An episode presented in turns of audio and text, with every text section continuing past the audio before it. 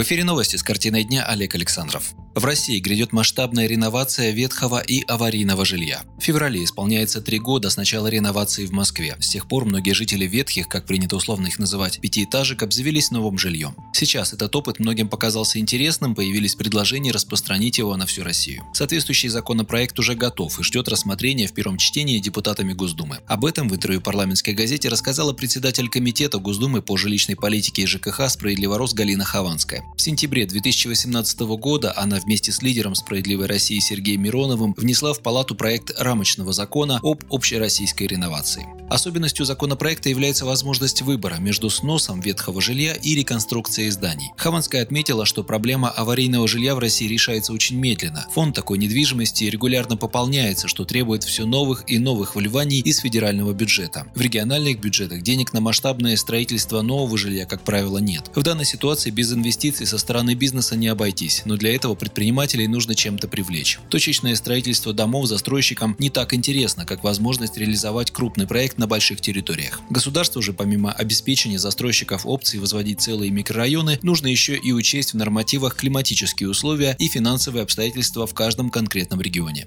По словам Хованской, за это время из большинства регионов пришли положительные отзывы. В скором времени состоится совместное заседание Комитета по жилищной политике и Комитета по транспорту и строительству Госдумы, на котором во многом решится судьба проекта. По итогам обсуждения будет принято решение об обращении с документом в Кабмин. Положительным знаком стало мнение Марата Хусну Хуснулина, назначенного заместителем председателя правительства. Хуснулин, до этого возглавлявший столичный стройкомплекс, недавно заявил, что жилье в России стареет достаточно серьезными темпами, и для исправления ситуации нужно развивать реновацию по всей стране.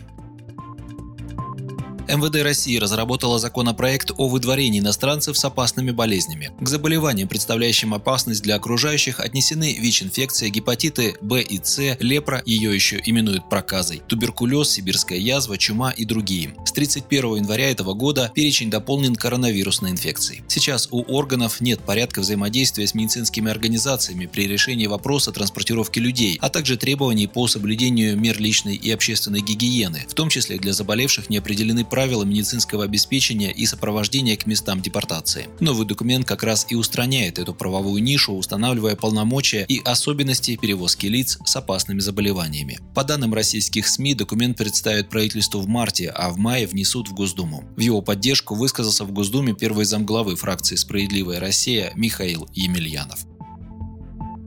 Госдума на заседании во вторник утвердила депутата от «Справедливой России», известного в прошлом футболиста и тренера Валерия Газаева, на должность главы Думского комитета по делам национальностей. Газаев возглавил комитет вместо справороса Олега Николаева, который был назначен в Рио главы Чувашии. Указ о назначении президент страны подписал 29 января. В связи с этим 4 февраля Госдума приняла постановление о досрочном сложении Николаевым депутатских полномочий. Комментируя свое утверждение в должности главы Думского комитета, Газаев заявил журналистам, что мы в комитете комитете обязательно продолжим законодательную работу по сохранению и развитию этнокультурного многообразия народов России. Отметим, что имя Валерия Газаева носит одна из улиц столицы Южной Осетии – Цхинвала. Стало известно, кто займет место Олега Николаева в Госдуме после его назначения исполняющим обязанности главы Чувашии. Освободившийся мандат фракции СР решила отдать однопартийцу, причем из Чувашии. Речь идет о руководителе фракции в Госсовете Республики Игоре Малякове. Именно он заменит Николаева в Госдуме, заявил председатель партии Сергей Миронов. Все необходимые для этого документы уже готовятся для отправки в Центр избирком. На его место мы ожидаем прихода представителя нашей партии в Госсовете Республики Чувашия Игоря Юрьевича Малякова. Он философ по образованию, он оканчивал, э, как в свое время и я, Санкт-Петербургский университет на факультете философия. И э, мы ожидаем, что он придет к нам во фракцию и будет продолжать здесь работу. Пожелаем ему успехов.